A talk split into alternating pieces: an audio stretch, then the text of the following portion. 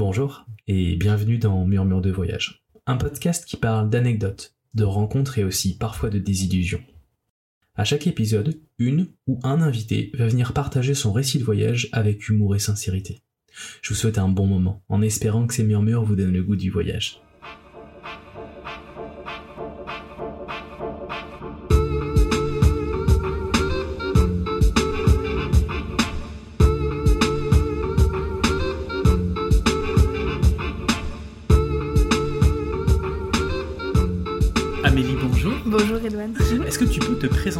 S'il te plaît Oui, alors je m'appelle Amélie, et puis j'ai 27 ans dans deux semaines, et euh, je suis professeure de français et d'anglais Ici au Canada. à Montréal, ouais, depuis euh, 18 mois, c'est ça, Ok, t'es ici dans le cadre d'un PVT. PVT. Ouais, Ok, PVT Exactement. est donc un permis vacances-travail qui permet de travailler.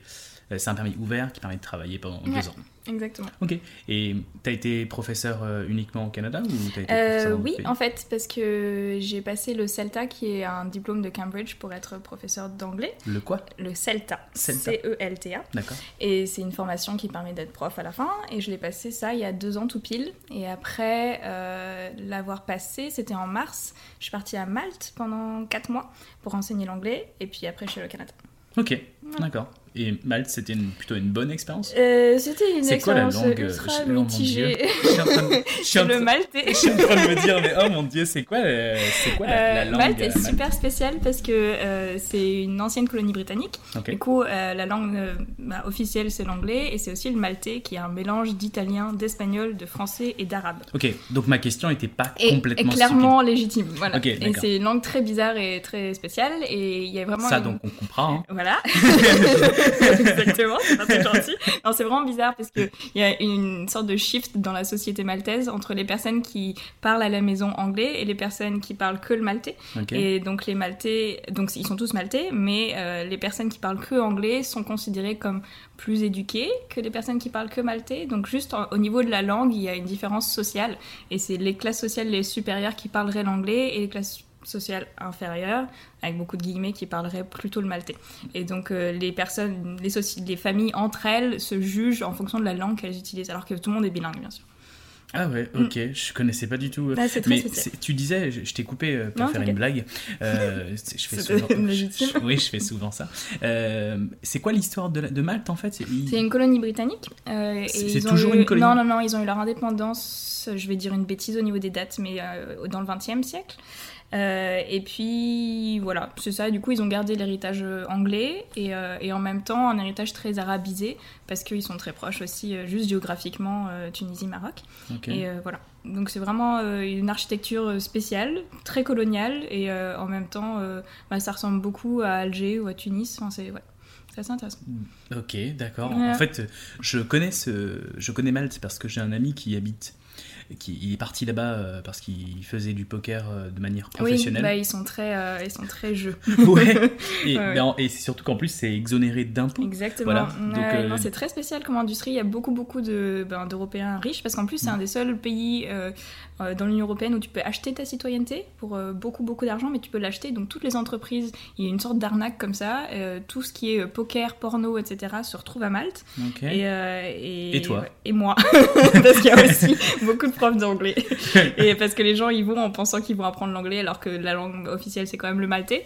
Ils arrivent là-bas, ils sont en mode pourquoi c'est écrit en maltais et pas en anglais? Enfin bref. Donc c'est ouais, très Il y spécial. a quoi? Il y a comme un. Les gens pensent vraiment qu'en Bah, allant à Malte. Ah ouais, ouais. Bah, normalement c'est censé être une, une- donc c'est une île, c'est minuscule Mhm. et euh, la langue officielle est censée être l'anglais, mais dans les faits il y a pas grand chose qui est en anglais non plus. Et puis c'est un anglais très spécial, c'est un accent que personne n'a jamais entendu avant et, euh, et qui pour moi, même pour moi, était un peu difficile à comprendre. Est-ce que c'est l'accent un petit peu d'un d'une non je vais je vais pas finir ma de- phrase ouais, parce que ça va être ça va être raciste Exactement. je vais être obligé de Je vais couper au t'interrompre montage suite. et je vais couper au montage non non en, non non en plus c'était raciste mais gentil Mm, enfin tu- on peut Non, dis pas ça s'il te plaît.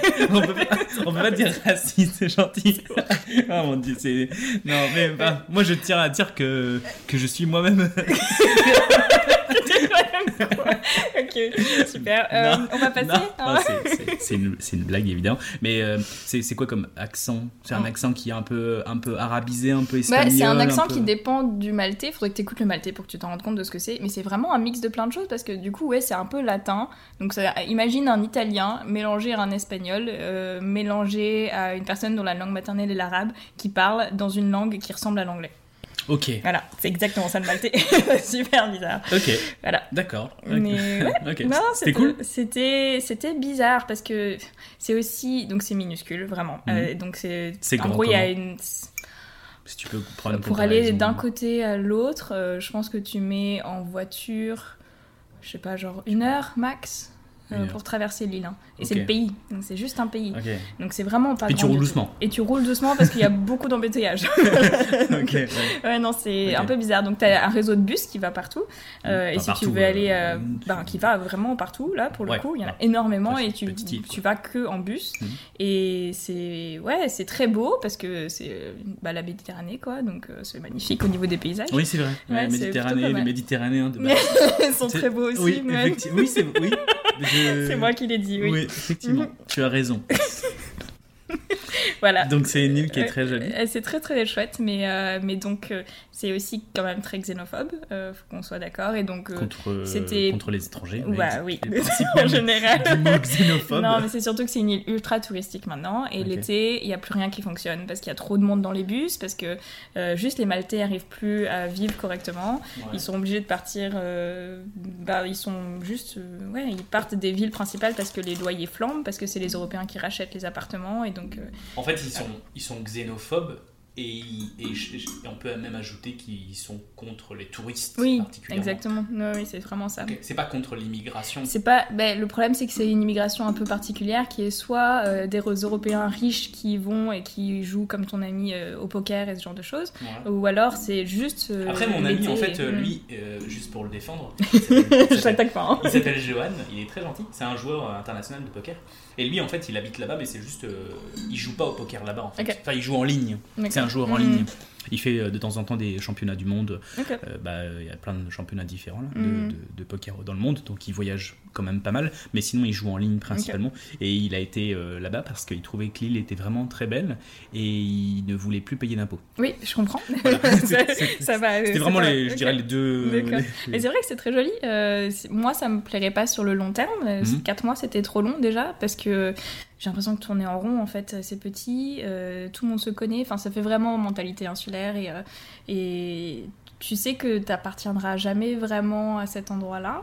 Euh, parce, parce que euh, bah, j'habite pas là, parce que je suis pas née là, parce que je parle pas maltais, etc. Et juste cette sensation de toujours être un peu une sorte de touriste, ça me va pas moi. Donc euh, Ouais. voilà, pour ces raisons-là, j'aurais pas pu rester longtemps. Puis il fait super chaud, mais tellement chaud, c'est horrible. Mon premier jour de cours, euh, c'est donc j'étais toute jeune prof et puis c'était littéralement mon premier cours de ma vie et il n'y avait pas d'air climatisé parce que c'est une vieille école et j'avais mes gouttes de sueur qui tombaient comme ça sur les copies de mes élèves juste devant eux et c'était dégueulasse. Oui, je, te, oui, Voilà. je. C'est- C'est C'était immonde. c'est pas du tout Les hygiénique euh, Non, du en tout. période de, terrible. de confinement. Ouais, Et... Donc euh, tout le monde avait des énormes auréoles sous les aisselles, etc. Enfin, c'était génial. Mm, Je me sentais très attirante. C'était cool. Ok, Voilà. c'est quoi C'est un, climat genre euh, chaud, euh, chaud, humide? Euh, ouais, oui, oui, oui, essentiellement. Ouais. Ok. Ouais.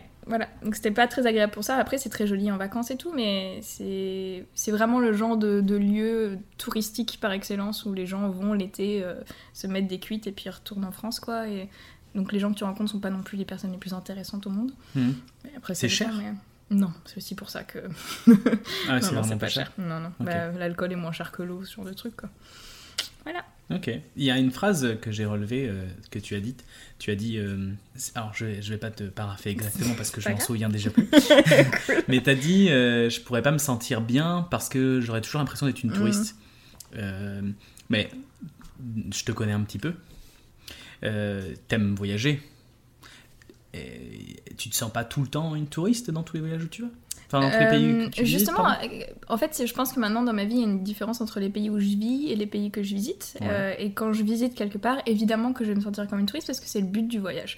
Et donc, je suis allée à Cuba, par exemple, il n'y a pas très Mhm. longtemps. Et évidemment que tu es une touriste sur place parce que, en plus, la société cubaine te fait bien sentir que t'es pas cubain, etc. Ouais. Mais c'est pas grave parce que c'est admis. Il y a vraiment ce truc de je suis là pendant une durée limitée, je sais quand je reviens. Et, euh, et donc tout le principe est juste de profiter du voyage parce que je vais repartir. Quand je vis quelque part, là c'était le cas de Malte, je savais pas exactement quand ça allait se terminer, c'est le cas du Canada, c'était le cas de l'Australie avant, etc. J'ai toujours ce truc de euh, je veux pas être une touriste à l'endroit où j'habite et je veux juste habiter sur place. Et donc avoir mon appart, avoir mes amis, avoir euh, juste une routine, un travail, enfin c'est vraiment une situation ultra différente. Et dans ce cas-là de j'habite quelque part, non, me sentir une touriste, j'aime pas ça. Et à Malte, t'avais Mm. beau habiter, t'avais beau ça. avoir ton appartement, Ouais, etc., Bah, ta routine, ouais. tu te sentais comme une touriste. Exactement, tu fréquentes quand même que des immigrés en général. J'appelle immigré parce que j'aime pas le mot expat, Mhm. juste pour le dire, mais donc euh, expat, immigré, c'est la même chose, mais j'aime pas le mot expatrié. Mhm. Et, T'aimes et- pas le mot expatrié? Non, parce que c'est vraiment une différence. Les expats, ils sont blancs et riches, et les immigrés, c'est tous les autres, et c'est dégueulasse de juste de, de trier les gens. C'est vrai, c'est vrai que ce que c'est vrai ce que tu dis. En en fait, ouais, on est on est des immigrés, oui, on s'est juste donné un autre nom C'est parce ça, que mais c'est vraiment raciste. immigré, tu penses à un mec dans une barque qui- Exactement. qui traverse la Alors mer. que expatrié, bah non, Non. il fait des petites soirées entre Français Ouais. à l'autre bout du monde, et puis c'est Bah, sympa. entre Français ou autres Ou d'ailleurs. autres, non, Oui. bien sûr, mais, mais Ça, ouais. Parce qu'on on aime bien taper aussi sur notre communauté. Oui. Moi le premier. Euh, l'ai oui, la deuxième, Voilà. Bah, clairement. Toi la première, La ouais. Finalement, toi la première et, moi en deuxième ou troisième. mais, euh, mais ouais, mais en fait, euh, on fait tous la même chose. hein. Oui, bien sûr. Puis quand on, je fais juste une parenthèse, je Mhm. pense que pareil, c'est pareil pour toi. Quand je suis arrivé au Canada, je me suis dit ouais, mais moi j'ai envie de, j'ai pas envie d'habiter sur le plateau, j'ai envie d'avoir plein d'amis Mhm. euh, québécois. Puis en fait, euh, bah, 90% de mes amis sont des Français. Mhm. Oui, non, c'est la même chose. Immigrés. Ouais, ouais, je m'étais dit la même chose en Australie aussi. De, Mm. Je veux pas traîner qu'avec des gens qui viennent d'Europe, ce genre de choses. Mais c'est beaucoup plus difficile que ce qui Ouais. est prévu. Et euh, je me suis, j'ai longtemps réfléchi à pourquoi c'était aussi difficile. Mm. Et puis parce qu'on est dans la même mentalité de rencontrer des Québécois. Évidemment, je pense que toi et moi, on en a rencontré plein, c'est pas le problème. Mais c'est juste que c'est plus compliqué que ça. C'est beaucoup plus compliqué de parler avec des Québé- Québécois ou même d'autres, euh, d'autres, euh, euh, d'autres- L'explication que je peux peut-être trouver par rapport à ça, c'est que quand tu arrives dans un pays, euh, toi, tu es dans cette logique de rencontrer des gens nouveaux, etc. Mais les personnes qui habitent déjà sur place, c'est pas le cas. Ils ont déjà leur entourage et puis leur groupe d'amis, des gens qu'ils connaissent depuis genre Mm. le collège, etc. Et puis, alors oui, ils sont sûrement contents de te rencontrer, n'empêche que c'est pas du tout la même mentalité de. euh, ils ont pas besoin d'amis, quoi. Et alors que nous, si. Et donc, tu rencontres d'autres Français parce qu'ils sont dans la même démarche et forcément, c'est plus facile de rencontrer des gens et d'être ami avec des personnes qui ont envie d'être amis avec toi. Mhm, ouais, absolument. Donc, euh, Ouais, et puis euh, il y a aussi le fait que, peut-être je vais certainement me répéter, mais euh, mais il y a aussi le fait que bah, on est juste éphémère Ouais. pour eux. Mhm. Ils savent pas si on va rester longtemps ou non. Donc c'est difficile aussi de te lier Mhm. d'amitié avec quelqu'un euh, qui va potentiellement repartir dans son pays. Donc euh, Ouais, tu perds un peu ton temps. euh, Mm. Et moi, le premier, je me rends compte, là, j'ai encore une amie qui part à la fin du mois. Bah, si à un moment donné, t'en as un petit peu marre là, de, de rencontrer des gens puis, euh, qui se Ah barrent après, tu sais, t'as Mm. envie de. Donc, euh, donc tu t'éloignes un petit Mm. peu euh, de, de tout ça, de toutes les personnes qui potentiellement vont partir. Puis Mm. bah, tu essaies de te faire un autre cercle ou de trouver une autre solution, Non, complètement. de ouais. rester chez toi, Ouais. c'est surtout au canapé. Mais c'est ça qui est un peu triste. J'étais à Perth du coup pendant deux ans en Australie et, euh, et c'est vraiment pas une ville où tu t'installes. Tous les étrangers arrivent et puis ils voyagent euh, sur la côte est et c'est sympa, etc. Sur la côte ouest pardon. Mais mais tu restes pas à Perth. Et moi je restais. Et à chaque fois je rencontrais des gens en soirée, c'était ultra cool, on s'entendait bien. Et puis deux semaines après ils repartaient maximum. Et vraiment ce truc à un moment je me suis dit mais bah j'arrête parce que genre Mm. c'est un peu épuisant psychologiquement de toujours euh, se lier d'amitié avec quelqu'un Ouais. et puis les revoir repartir. En même temps, si tu fais pas ça, euh, bah, t'as pas de vie sociale. Ouais. Et vivre quelque part sans vie sociale, ça dépend des gens évidemment, mais c'est Mm. pas facile non plus. quoi. Mm, mm. Donc ouais, c'est vraiment trouver une balance entre les deux qui est un peu dur. Là, j'avais une soirée il y a pas longtemps et j'y suis même pas allé. J'avais pas envie d'y aller en fait, pas du tout parce que pas parce que j'aurais rencontré de nouvelles personnes. Tu dois te présenter, Ouais, raconter ton histoire, etc. En fait, euh, j'en avais juste marre, j'en ai, j'en avais, j'avais juste pas envie. Mm. C'est ouais, c'est chiant. Je comprends en fait, Mm. t'es fatigué, t'es fatigué de, de raconter ton histoire, puis il y a des gens que tu reverras peut-être pas. Mm. Puis c'est con parce que tu sais peut-être des gens avec qui ça va hyper bien se passer, puis euh, ça va être cool et tout, et puis c'est un peu le principe de faire, de rencontrer des gens finalement. C'est comme ça que ça se passe. ouais. Mais euh, ouais, non, je suis juste fatigué en fait. J'ai plus envie de trop faire l'effort. je me contente de mon premier cercle, le deuxième cercle, et puis, puis c'est bon. Mais c'est ça, c'est pour ça que les personnes personnes qui habitent déjà sur place, les Québécois ou Australiens ou peu importe, les personnes Mm. locales, elles n'ont pas envie de faire cet effort-là non plus, de Ouais. sans cesse rencontrer des gens qui vont repartir. Je comprends. Ouais. Mais ouais, j'ai l'impression que, enfin moi en tout cas, j'ai l'impression de devenir une sorte de caricature de moi-même où à chaque fois que tu te présentes, c'est un peu comme les rendez-vous Tinder, ce genre de truc. T'as toujours les mêmes choses que tu Mhm. répètes parce que t'es censé bah, présenter une pers- la, la personne que t'es en un temps limite euh, Ouais. et plaire à l'autre, mine de rien, parce que faire des amis, c'est aussi plaire à quelqu'un. Ouais. Et, euh, et c'est épuisant de juste ouais, devoir te vendre en fait à chaque Mm. fois. Enfin, ouais. Ouais. Je suis d'accord. Je... Tu parlais d'Australie, euh, tu... tu peux nous en parler un petit peu T'as été Euh, dans quel cadre? J'étais, j'ai fini mes études en France. J'ai Ouais. fait un master de traduction littéraire en français et en anglais. Et puis euh, j'ai toujours eu envie de partir de toute façon. Donc c'était évident qu'il y a un moment où j'allais partir. Donc je me suis pas vraiment posé la question. Et puis j'avais fait beaucoup de séjours en jeune fille au père en Angleterre avant, pendant pas mal d'années. Et donc je me suis dit que c'était le meilleur moyen de repartir quelque part. Et donc je me suis inscrite sur un site. Et sur la liste des pays qu'il fallait que je sélectionne où je voulais aller, ben j'ai tout sélectionné en fait. Donc euh, d'Australie qui était la lettre A, euh, au Zimbabwe qui était la lettre Z. Et puis euh, juste en attendant des réponses. Et finalement la première famille qui m'a contactée était une famille australienne à Perth. Enfin, à deux heures de Perth, et, je me suis dit pourquoi pas? J'avais jamais eu envie de ma vie de partir en Australie, mais les PVT étaient relativement faciles à avoir, ça coûtait pas trop trop cher. Mhm. Et, euh, et c'est toujours, voilà. le cas. C'est toujours assez Ouais. facile. euh. Ouais, bah, il n'y a pas de limite. Le problème du PVT en Australie, c'est que c'est la deuxième année qui est très compliquée à avoir, parce qu'il faut faire les fermes, etc. Enfin, c'est tout un processus. Mhm. Euh, mais la première année, il n'y a pas de souci, il faut juste payer, et puis c'est bon. Euh, le problème de l'Australie, c'est que le PVT, tu peux travailler que 6 mois pour le même employeur. Donc ça veut dire que Ah tous les bons boulots, ben, ils sont pas pour les PVTistes, quoi. C'est impossible.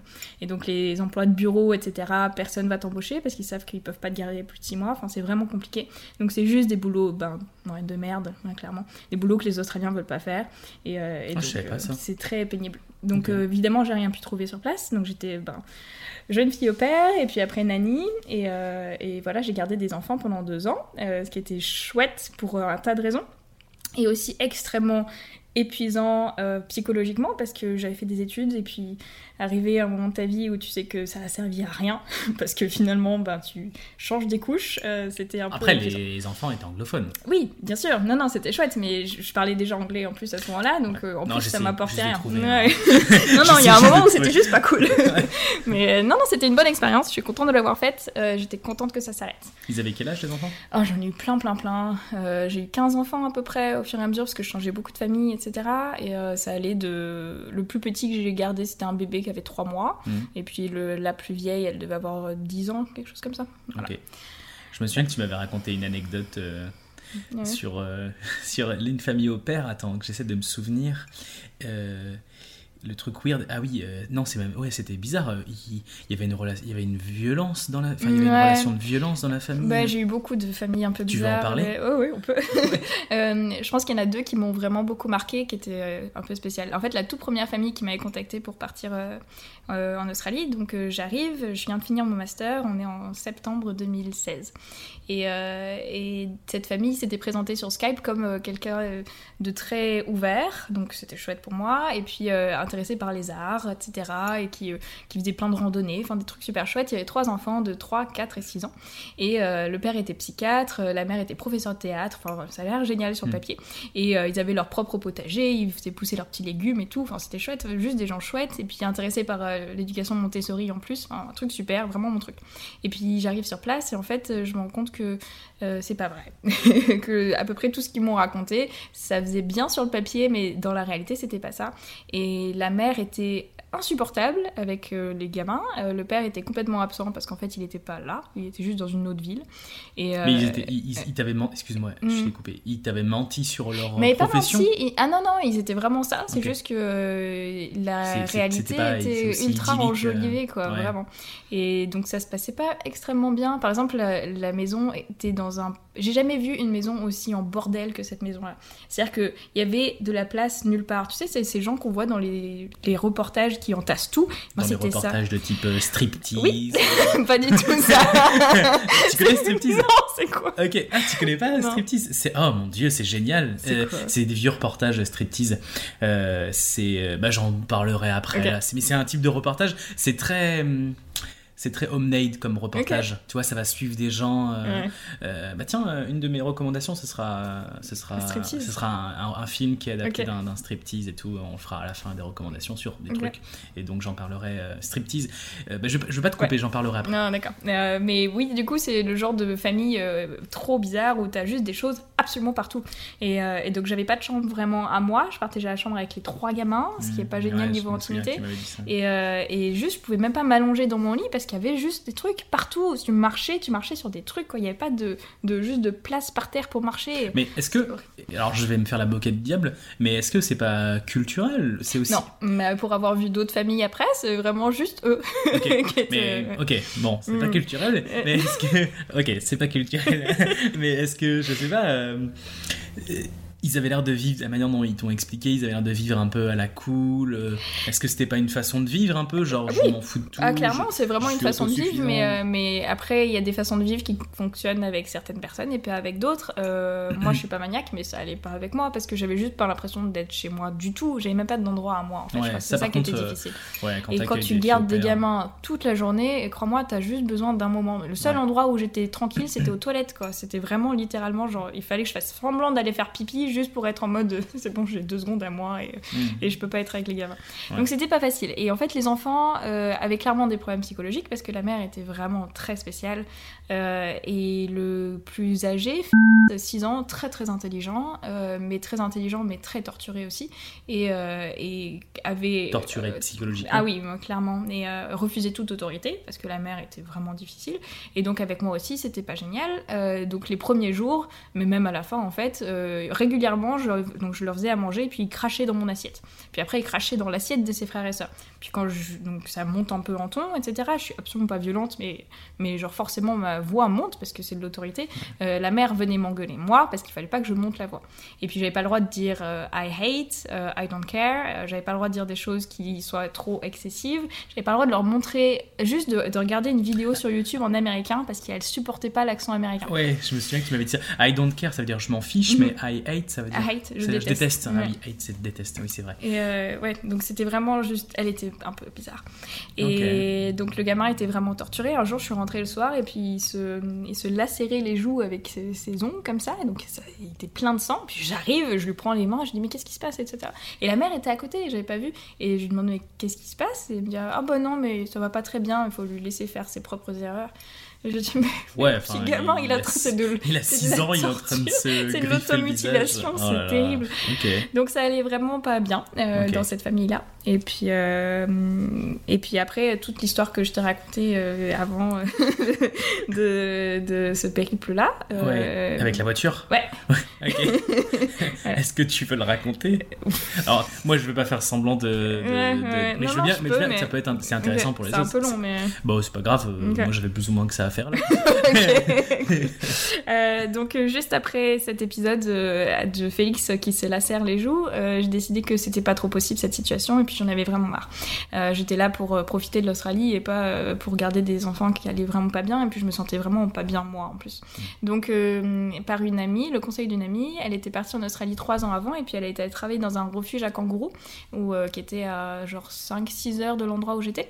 Et, euh, et donc je propose à la famille, est-ce que je pourrais prendre semaines pour aller faire du bénévolat là-bas Ça a l'air sympa, etc. Donc euh, heureusement, Chevonne, c'était la mère de famille, euh, elle était très sympa avec moi, elle était très bizarre, mais ultra sympa.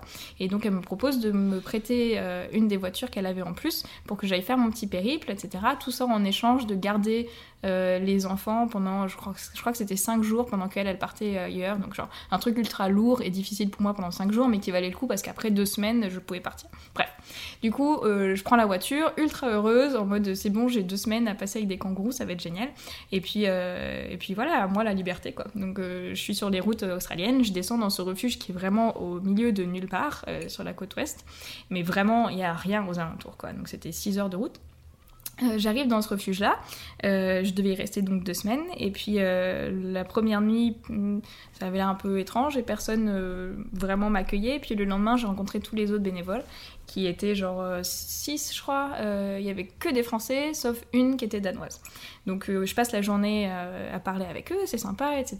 Puis je m'occupe des kangourous, c'est des bébés kangourous de Joey qui, qui ont genre 3 semaines, 4 des semaines. Bébés kangourous de Joey Ça s'appelle des Joey. ok, les, bébés, kangourous, on appelle ça des Joey. Ouais. Et qui donc ont plus leur maman ou ce genre de choses, ou leur maman peuvent pas s'en occuper, du coup il faut les nourrir au biberon. C'est qui qui ramène ces, bébés Ça peut être plein de gens, c'est des personnes, soit on les trouvait comme ça partout, parce qu'il y a des kangourous juste partout, euh, Mhm. donc ils sont abandonnés, puis il faut s'en occuper, ou alors c'est des gens qui venaient nous les amener, ce genre de choses. Donc il y avait des kangourous, mais aussi plein d'autres animaux, euh, des perroquets, etc. Enfin, Et ce refuge, c'est un refuge qui était dirigé par, euh, qui a été dirigé par le gouvernement Non, ou par non, c'était un truc privé, ça s'appelait. euh, ça a fermé depuis, je vais expliquer pourquoi. Et, euh, et c'était dirigé par Fred. Et donc j'étais en contact avec Clémence, qui elle s'occupait vraiment de la gestion du truc. Et ça faisait très longtemps qu'ils étaient là, genre une vingtaine d'années, un truc comme ça. Donc ils avaient vu défiler et défiler des bénévoles. Et en gros, ça fonctionnait que grâce à l'aide des bénévoles, quoi, vraiment.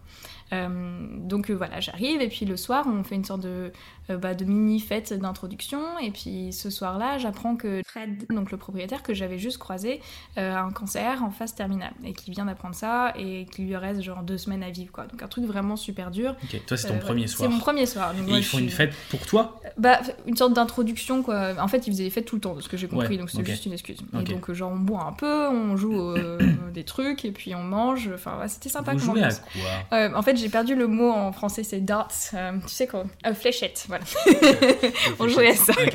Et, euh, et donc, c'était sympa comme ambiance. Puis je m'étais vachement rapprochée de la danoise, qui était ben, la seule fille qui n'était pas française à ce moment-là. Euh, Lisa, elle s'appelait. Bref. Et euh, donc, on joue à ça, et, euh, et Fred commence à boire, et puis à boire, et puis à boire beaucoup, beaucoup, beaucoup, alors que bah, nous, pas trop, quoi. Et il commence à être un peu bizarre, un peu insultant, et en fait, il commence à s'en prendre à mon amie, donc Lisa, qui était danoise, et puis qui était lesbienne. Et donc, il commence à avoir des propos ultra homophobes, euh, qui, moi, me vont pas trop. Puis, comme je connais pas le mec, c'est pas parce qu'il a un cancer qu'il a le droit de se faire ce genre de commentaires. Euh, donc, personne ne dit rien parce que tout le monde le connaît, mais moi, je connais pas, donc je me permets de dire un truc. Et, euh, et ça lui a pas plu du tout, et il me fout une droite. Et c'était très intéressant et très intelligent. Et euh, j'étais là comme ça, un coup de poing. C'est-à-dire qu'il était ivre et donc il titubait et puis il m'a foutu un coup de poing dans la tête. Euh, donc euh, je suis un peu sur ce choc parce que personne m'avait foutu de coup de poing avant quand même, donc c'était un peu étrange. Voilà, euh, Lisa était euh, complètement paniquée parce qu'elle pensé que c'était sa faute, etc. Enfin bref, donc elle me prend à part, Attends, on va on dehors. reprend, on Ouais. resitue. Mm. Toi, t'arrives dans ce, Oui. t'arrives dans ce, dans ce refuge pour jeunes kangourous. Ok, c'est t'es- c'est le premier soir. Mhm. Vous décidez, il y a une fête qui s'organise plus ou moins parce que tu viens d'arriver ou parce que tous les soirs ils font une fête. C'est ça, ouais. Ce, ce centre, il est géré par un couple Mhm. et Fred a appris précédemment qu'il avait un cancer en phase terminale. Il passe la soirée avec vous, lui il boit euh, Comme un trou. comme un trou, c'était le terme exact que, que j'avais, mais je me demandais si j'allais le dire ou non. Il boit comme un trou et il finit complètement bourré. S'ensuit une discu- discussion, discussion, pardon, euh, discussion. C'est une dispute Ouais, discussion c'est pas ça. mal. discussion euh, entre, entre vous trois. Il insulte ta copine, ton amie euh, Lisa, qui Mhm. est danoise et lesbienne. Et, euh, et donc toi, tu la défends et il, il te frappe. Voilà. C'est- une bonne, euh, bon résumé jusqu'à maintenant. ok. Euh, ouais, voilà, c'est un peu ça qui s'est passé pour le début. C'est juste le premier soir. C'est juste le premier soir. Ok. Euh, donc euh, je suis un peu énervée, hein. clairement. Euh, ça me plaît pas trop comme situation et j'ai pas envie de rester dans un endroit où où il y a ce genre de mec qui me met mal à l'aise, quoi. Bah, ça c'est ce qui s'est passé, mais toute la journée j'étais pas non plus ultra bien. Et, les- et je sais pas, il y avait juste une sorte de vibe super bizarre avec ces deux personnes euh, un peu âgées. Donc Fred et Clémence, il y avait une- genre une soixantaine d'années, quelque chose comme ça. Bref. Et donc euh, le lendemain matin. ouais. Je veux bien que tu. pour- pourquoi tu te sentais mal? Qu'est-ce qui. Euh, déjà, je, Je me souviens dormais pas. Je me souviens ouais. que Excuse-moi, je te, Ouais. je te- je Non, pose une question et je te coupe. Euh, je me souviens que tu m'avais dit que il avait une relation un peu bizarre avec les filles. Ouais, Et ouais, ouais, tout à fait. Euh, déjà, le premier truc, c'est que je dormais pas avec les autres bénévoles parce qu'apparemment il y avait plus de place, mais j'ai appris plus tard que c'est pas vrai parce qu'il restait un lit. Donc j'étais dans la maison avec Fred et Clémence, alors que tous les autres étaient dans une autre maison. Euh, donc j'étais pas non plus ultra. Euh... Ben, je sais pas, j'ai l'impression d'être un peu isolée. Ça veut dire que je savais pas à quelle heure je devais me réveiller, tout ça. Enfin, des trucs. Juste personne m'avait expliqué comment fonctionnait l'endroit alors que tout le monde était là depuis très longtemps. Et tu sais, quand t'arrives dans un nouvel endroit, même si je suis un peu. Euh, pas introverti, mais genre ça va, contact, euh, bah t'es quand même un peu timide quoi. Enfin, Mm. moi je l'étais en tout cas. Bah et, ouais, euh, et personne me parlait vraiment. Et donc, à part Lisa, en fait, c'est la seule qui m'a montré qu'est-ce qu'il fallait faire et tout. Tous les autres étaient, euh, ah bah on sait déjà, on s'en occupe pas. Euh, lui, il était un peu bizarre, John, parce que, ouais, euh, je sais pas, il avait une façon de regarder les filles pas très correcte quoi. Enfin, genre, tu, tu te sens, il y a des mecs comme ça. Euh, euh, c'est peut-être un sixième sens, mais genre, tu sais qu'il y a un truc qui est pas trop net, donc j'ai appris après que c'était le cancer. Ça doit pas aider aussi de savoir que t'as un truc pareil. Ouais, je Mais sais bon, pas. Ouais, non, c'est un je peu pense que facile. c'était juste un euh, peu un ouais. connard là. et Ouais, voilà. Mm. Non, non, je te confirme qu'il y a des garçons Ouais. qui regardent des Bah films. oui, et il y a des filles aussi qui, Oui, qui- tout à qui fait. regardent des garçons Absolument. un peu, un peu ouais. bizarres. Mais, oui, là, c'est- donc, je me sentais pas ultra. euh, je sais pas, à tout le moment, j'avais l'impression qu'il pouvait me dire un truc qui allait me mettre mal à l'aise. Ou... Enfin, je sais pas, il y avait vraiment une sorte de vibe que je sentais pas. Et, euh, et donc, ça a pas aidé le fait qu'il me foute un coup de poing. Ouais. Donc, euh, la nuit, je l'ai passée euh, bah, dans le lit qui finalement était disponible dans l'autre baraque que j'ai appris après. Donc, je, je voulais pas dormir euh, avec John et Mandy, je trouvais ça bizarre. Et le lendemain matin, je vais voir Mandy et je lui dis écoute, moi je vais partir. Ah oui, il faut savoir aussi que personne des bénévoles avait de voiture. Et donc, le seul moyen de retrouver une genre la civilisation en fait euh, c'était que Fred. les amène à une ville qui était la plus proche qui était à deux heures. Euh, c'était vraiment le seul moyen de partir à pied mais c'est pas possible avec un cagnard pareil. Bref. Donc j'étais la seule avec une voiture. Et je lui dis que moi je veux partir et je propose aux autres bénévoles si vous voulez partir avec moi vous pouvez je vous dépose quelque part. Parce que genre ça va pas comme ambiance quoi. Enfin genre euh, sauf que tous Mais les autres ouais. T'avais l'impression qu'ils étaient un peu prisonniers? Bah et- en fait dans les faits ils l'étaient parce que euh, je voulais Distributeur pas de Fred de sa voiture. Donc, ça. euh, mais on a sauté un peu la partie un peu vite. Donc, on te- tu, tu te fais frapper, mais comment réagissent les autres? C'est quoi l'ambiance? Eh, Mais l'ambiance, c'est que euh, tout le monde se sent triste pour Fred parce qu'il a un cancer, tout le monde l'excuse Mhm. parce qu'il y a cette histoire-là aussi, et ils sont tous restés depuis au moins six mois. C'est-à-dire qu'ils vivent tous ensemble depuis très très longtemps. Ouais, enfin, il Ils se connaissent de bien. Ah ouais, non mais euh, complètement, c'est pas voilà. Et donc il y a, il y a genre euh, il y a genre trois mecs français qui sont genre choqués etc. Mais tout le monde est plus choqué que en colère, j'ai l'impression. Ouais. Euh, donc on me dit fais pas de vagues, pars demain, c'est plus simple, etc. Donc j'étais oui, Ok. moi, moi je suis plutôt Ouais, d'accord, je vais de- partir de toute façon. Ouais, d'accord, mais Voilà. fais pas de vagues. euh, j'ai quand même des mais en plus c'est des gens que je connais pas, hein, donc j'ai passé juste une journée avec eux et euh, Ouais, c'est vrai qu'en fait, voilà. on met dans. C'est pas normal. Mm. On- Personne ne doit être victime de violence. Mais, mais bon, dans le contexte, euh, c'est pas, pas pour justifier que je dis ça, mais dans le contexte, eux, ils sont là depuis six mois, ils connaissent l'ambiance depuis six mois, et toi, t'es juste une fille qui vient c'est d'arriver. ça. Donc, ouais. t'as pris un coup de poing.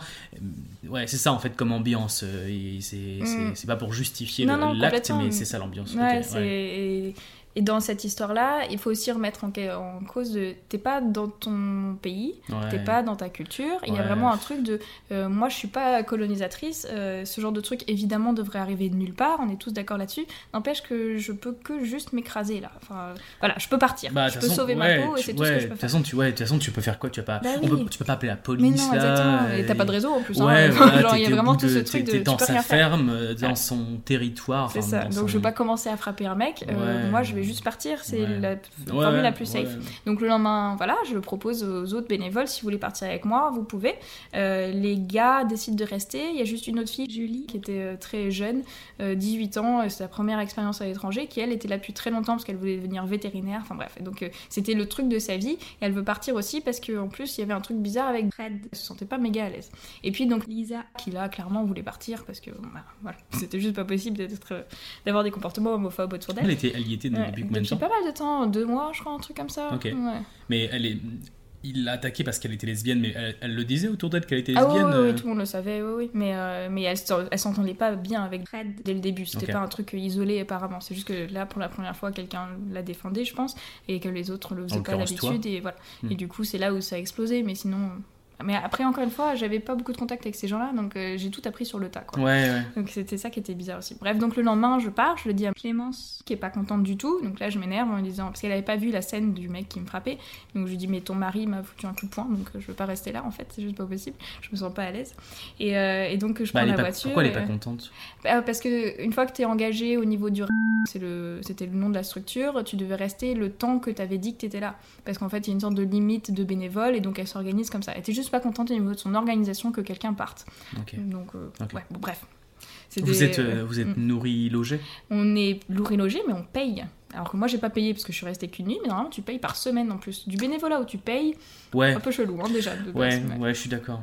Ouais. Ça, se fait beaucoup. euh, Il y a beaucoup qui surfent un peu sur ce business, mais euh, ouais, non, je moi, paierais jamais pour du bénévolat. euh, Ouais, c'est pas génial. Donc mais tu payes et puis tu travailles beaucoup quoi. Le lever, il est à 7h, le soir tu te couches à 9h, c'est des très longues journées de travail quand même. Donc euh, ouais, pas évident. Donc je lui dis ça, elle est pas contente, mais bref. Donc il y a Lisa qui est dans la voiture avec moi, puis on a Julie qui devait sortir de la baraque et on attend, on attend, elle vient pas. Et puis là il y a Fred qui sort et, et qui a un fusil à la main et qui nous dit si vous partez pas tout de suite, euh, je tire. Donc euh, Il était alcoolisé il était clairement alcoolisé, mais comme j'ai l'impression que c'était son statut, enfin, son état un peu général. Euh, donc euh, moi clairement je pars parce que j'ai pas envie de me faire shooter la gueule. Voilà, réaction logique. Euh, mais on s'inquiète un peu pour Julie, qui est du coup toujours à l'intérieur, et puis on avait sa valise avec nous, enfin on lui avait dit qu'on partait quoi, donc c'était un peu bizarre qu'elle sorte pas. Et, euh, et donc euh, je commence à rouler, mais pas très très rapide. En plus, c'est le début de la soirée, non c'était non c'était le matin. Et, euh, et- mais t'as quand même plein de kangourous partout, etc. S'il y en a un qui saute, t'es un peu dans la merde. Ouais. Donc, en fait, ouais. Donc, vous- tu vous prenez la voiture avec Lisa toi, tu conduis. Euh, Julie. il devait vous rejoindre, mais Mhm. finalement, euh, vous la voyez pas. Il sort avec le fusil, il vous dit vous partez. Vous allez pas rester alors qu'il y a un mec qui vous là, menace avec un euh, fusil. je me sentais pas à l'aise. Ouais, donc, Donc, vous prenez la voiture et puis au pire Mhm. tu dis bah je prendrai mes dispositions après quand je serai loin là mais en ça, tout cas là, ouais, je la- voulais juste mettre le plus de distance ouais, possible entre ce qui paraît lui et finalement complètement logique donc là tu commences à sortir de son enfin partir euh, Ouais, reprendre la route Euh, c'est- en fait c'est quoi c'est faut imaginer que c'est quoi c'est de la prairie c'est des non, non, c'est une sorte de forêt. C'est donc c'est des forêts de euh, gum trees. Je sais plus ce que c'est en, en français. gum Bref, trees, euh, tu sais, c'est une sorte de, bah, c'est des très grands arbres là. Bref, donc c'est une forêt quand même assez dense et surtout avec plein de kangourous partout. Mais je pense qu'on se figure pas de ce que c'est parce que les kangourous c'est comme des pigeons ici. Enfin, il y en a partout, partout, partout. C'est gros un kangourou. Ouais. hein. Euh, enfin, et puis ça saute, ça va vite. Enfin bref, Ouais. c'est pas le truc. ouais ça peut plus- casser ta voiture Ah, ou casser ta brise C'est ultra euh, dangereux quand tu roules vite. Bref, et donc c'est une route de, ben, pas goudronnée là, juste en terre, en terre rouge, et, euh, et qui va pendant très très très longtemps, euh, ben, je sais pas, genre deux heures, parce que la ville la plus proche était à deux heures. Mais ville, village, hein, c'est pas, pas ville. Donc je commence à rouler, mais il n'y a pas vraiment de, enfin il y a pas de séparation entre sa propriété à lui et puis ben le reste de la campagne, parce Mm. qu'en fait euh, c'est juste de la campagne, quoi. Ouais. il n'y a pas de barrière ni rien. Donc euh, je roule et puis euh, là il y a Lisa qui me dit euh, il y a une voiture qui arrive derrière. Et évidemment la seule voiture qui peut arriver derrière c'est Fred parce qu'en fait c'est une route qui va dans sa maison. Quoi. Mm. Donc je me dis ok qu'est-ce qu'il nous veut? Et puis il commence à rouler. Je vois dans mon rétroviseur qui s'agrandit ultra vite et en fait il était en train de nous chasser. Et il me force à aller de plus en plus vite, forcément, parce que genre son pare-choc est contre mon pare-choc, et donc je roule, je roule, je roule, parce que si je m'arrête, eh ben on meurt ensemble. est-ce en qu'il vous percute? Ah oui, il me percute carrément.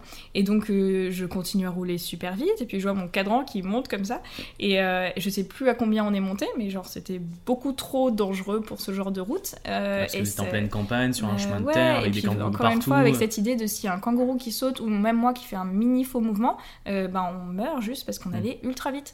Et, et donc ça continue longtemps. Il y a Lisa à côté de moi qui est en train de péter un câble et qui en pleure et qui hurle. Heureusement qu'elle était comme ça, parce que du coup, moi, ça m'a permis de rester ultra saine et sereine d'esprit, parce que sinon, j'aurais pété un câble aussi.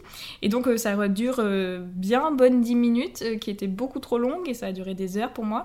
Et à un moment, juste, il s'arrête.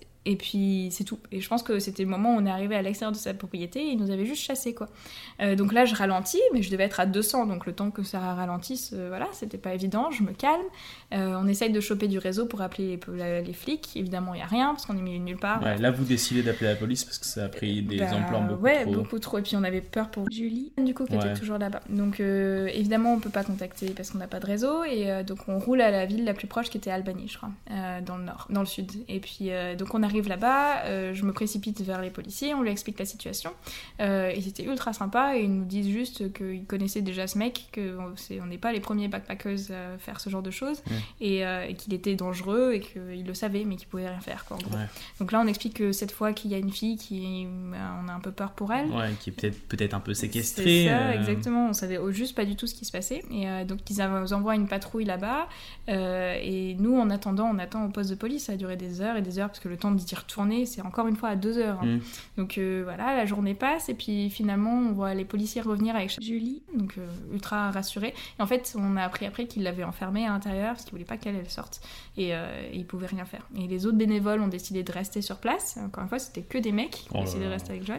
Et, euh, et heureusement, Julie et moi, on était ben, à poste de police pendant toute la nuit, quoi. Et, et juste histoire de se calmer parce que on était quand même un peu.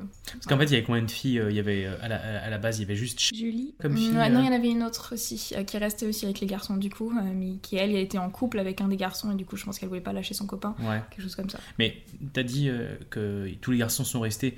C'est parce que tu penses qu'ils défendaient un petit peu ou qu'ils étaient de son côté Je sais ou- pas, je les connais pas bien ces mecs, donc je sais- j'aurais pourrais pas dire. euh, aucune idée. Hum, Ils ont pas vraiment réagi quand le coup de poing s'est passé, ni le lendemain, quoi. Donc, Quand euh, même, euh, je sais pas, c'est facile un peu. les faire- J'aimerais faire un commentaire, mais c'est un peu facile a posteriori. Mais moi, je vois quelqu'un euh, se faire frapper, je vais réagir quand même. euh, Ouais, je- mais je pense qu'il y a vraiment une sorte de syndrome de Stockholm aussi. De tu vis avec un mec pendant super longtemps, t'apprends qu'il va mourir alors que tu l'aimais bien peut-être. Euh, un- ils, ils étaient super sympas Fred, avec les mecs. Hein. Il y avait vraiment ce truc de c'est un bon pote, on déconne bien ensemble, il leur a appris plein de choses. Enfin, je sais pas. Je peux pas trop expliquer parce que je les connais vraiment pas. On en a pas reparlé après. Le fait qu'il allait mourir, Ural allait fermer de toute façon. Donc Clémence était toujours dans cette histoire de ben, dès qu'on mariait, ils sont restés mariés genre 60 ans ensemble, un truc. Non, non. Bref, ultra Ouais, longtemps et, ouais. euh, et je pense qu'il y avait vraiment ce truc de ils avaient de la peine pour ce qui leur arrivait à eux. Mm. Ils étaient très attachés aux animaux, etc. Et puis voilà, je sais pas. Je peux pas trop excuser ces mecs parce que encore une fois, je les connais pas, je sais pas ce qui s'est passé dans leur tête, mais en tout cas, eux ont décidé de pas partir. Ouais. Donc Julie, on revient, on passe la nuit au poste, et puis le lendemain, donc on décide de rejoindre Perth, qui était genre à 6 heures de route, qui est euh, la plus grosse ville euh, d'Australie de l'Ouest. Et, euh, et donc euh, on commence à rouler, euh, ça se passe super bien et tout. C'était encore une fois avec la voiture que Toutes la famille m'avait ouais, donnée, avec toutes nos énormes valises, etc. Enfin, euh, moi j'avais, je voyageais léger, mais elle, elle venait de Danemark et de, et de France, et donc elles avaient des énormes trucs, quoi. Bref. Puis bref, ouais. Et, euh, et Et donc, puis euh, non rien. je vais dire, je vais dire un truc ultra sexiste. je me suis. Vas-y, on s'en fout. Non, non, je le pense pas du tout. Vas-y, on s'en fout. j'ai dit, et puis c'est des filles, mais c'est absurde de dire ça, donc je le retire tout de suite. voilà. Euh, et donc on commence Oui, c'est absurde à- parce ouais. que moi j'ai un paquet de fringues là, et je, suis un, je suis un mec là, moi je... Mais oui, c'est pour ça que c'est débile de dire un truc pareil. Donc on commence à rouler, c'est moi qui conduis parce qu'elles, elles ont pas leur permis, donc je me tape 6 heures de route, je suis un peu fatiguée et tout. Et puis arrivé à genre une heure de perf, je sais pas ce qui se passe, mais le moteur commence à fumer. Et euh, donc euh, ma voiture, euh, genre commence à ralentir comme ça, et puis ça fume de plus en plus, il y a une fumée blanche qui sort du capot, et je suis en mode merde, parce que genre j'y connais rien en mécanique. Mais blanche, radiateur. Euh, je- ok, merci. Je crois, que, je, crois- je crois que je t'ai dit exactement la même chose. On avait fait une soirée tous les deux. Je crois que tu m'avais raconté cette histoire et je t'avais dit exactement la même Oh chose. le mec, te blanche, radiateur. ouais, fumée blanche, c'est radiateur. Ouais, bah, moi je ne savais pas ça. Mais à moi- non, mais attends, je fais le malin, mais en fait, j'en sais rien du tout. Ah, Euh, aucune idée. Moi, je sais même pas changer les piles dans une télécommande, donc euh, fumée blanche, radiateur, j'en sais rien, honnêtement.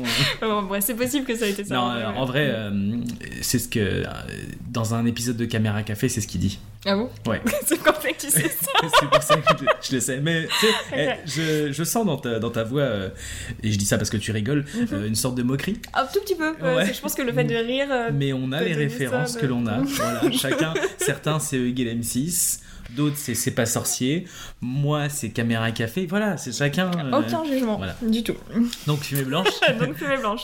Donc je m'arrête au bord de la route. Ouais. C'était sur l'autoroute. Ouais. Euh, c'est le début de la nuit. Et puis là, euh, juste la voiture redémarre pas quoi. Donc euh, bah, merde, je me suis tapé 5 heures de route, je suis fatiguée. J'appelle l'assurance que ma famille m'avait passé le numéro, etc. L'assurance dit qu'ils peuvent pas venir nous chercher parce que la conductrice c'est pas la personne qui est propriétaire de la voiture. Mm. Donc je peux rien faire. Euh, donc là j'ai ce truc de ben on va pas dormir dans la voiture, donc on fait du stop sur l'autoroute en Australie, trois filles avec des énormes valises. Oh là évidemment là là. ça prend un temps infini parce que personne s'arrête évidemment. Mais il y a des voitures qui passent. Ah, Mais il y a plein de voitures qui passent, c'est une autoroute. Ah ouais ça- non non il y a va. du monde, c'est Enfin, je- ouais, j'ai aucune. J'en sais rien. Non non là on était vraiment proche de la civilisation. Quoi, donc là il y avait quand même beaucoup de voitures. C'est genre toutes les banlieues qui reviennent en ville, etc. Ok, quoi. donc il y a quand même beaucoup de voitures. C'est juste que les gens s'arrêtent pas. Bah oui, tu, vois trois meufs comme ça, euh, juste c'était bizarre quoi comme situation. Puis c'est l'Australie, les gens ont un peu peur des backpackers en vrai. Ah ouais. Parce qu'il se passe tellement de trucs euh, entre. Je, sais que je, je suis inscrit sur le groupe Facebook Ouais. et il, ouais, il se passe vraiment beaucoup de la choses. merde, hein. Ouais, vraiment. pas, il y a un groupe Facebook qui s'appelle les. Shit, ouais. le Je commente régulièrement. Ah ouais, Mm. ça m'étonne pas. Ouais, je suis- Ouais, ça, me- c'est ouais, je suis un peu comme ça. Je commande, très- je commande beaucoup PVTis à Montréal aussi. Et, et, euh, ouais, euh, ouais, Ouais, il y a des trucs un peu wild. hein. Ouais. Donc euh, on n'a pas une super réputation. Non, non. Donc Non, euh, ouais. Personne s'arrête, c'est en gros, je finis mon histoire. Et euh, c'est pas grave. Et sauf un mec qui, après genre une heure, euh, s'arrête juste à côté de nous. Euh, un mec qui a l'air ultra creepy. Et genre, du coup, on se dit merde, évidemment, c'est le seul mec Bah ultra oui, chelou qui trois filles. euh, Évidemment. Et en fait, ultra sympa. Et, et il nous a dit qu'il s'est arrêté parce que s'il allait raconter ça à sa femme, sa femme allait l'engueuler de pas s'être arrêté. Et du coup, un mec ultra mignon, une- genre une soixantaine d'années. Et il nous prend, il nous amène à, à la gare la plus proche. Et puis là, on était en mode merci, c'est juste trop sympa. Et on prend un train jusqu'à Perth. Là, on se chope en Airbnb. Et puis, euh, et puis voilà. Euh, je dors parce que j'en pouvais plus. Et le lendemain, j'essaye de régler cette situation de voiture qui est juste sur le bord de l'autoroute, quoi. Et puis je paniquais un peu par rapport à la famille. Euh, finalement, après très très longtemps, il s'est avéré que euh, c'est à cause de la course-poursuite dans... qui m'a fait monter extrêmement haut que la voiture a été déglinguée. Euh, voiture pas réparable, enfin les frais seraient beaucoup trop importants par rapport à- au prix de la voiture. Euh, donc je me dois euh, ben, payer cet argent-là à la famille que je déteste hein, parce que vraiment j'en Ouais. ai marre. Et donc j'ai fini par travailler euh, deux mois de plus gratuitement pour cette famille pour rembourser la voiture.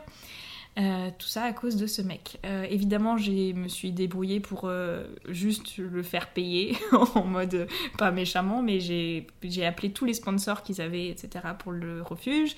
Je suis passée à la radio, à ABC Radio aussi, et puis des journaux. J'ai écrit des reviews partout sur internet pour juste pour dire à quel point c'était horrible. Et en fait, en ayant un peu plus d'informations, je me suis rendu compte qu'on n'était pas du tout les seuls à le dire. Mm. Et il y avait aussi des commentaires extrêmement négatifs, et il s'était passé à peu près la même chose avec d'autres personnes il y a genre 10 ans. Donc c'était pas du tout nouveau, c'était pas du tout à cause de un cancer. Je suis même pas sûre vraiment qu'il avait un cancer pour être Ah honnête. Aucune, per- aucune certitude, ça se trouve il a menti, enfin il était vraiment bizarre ce mec. Voilà, donc euh, ça s'est terminé comme ça comme histoire, et puis, euh, et puis je suis restée en Australie euh, deux ans de plus.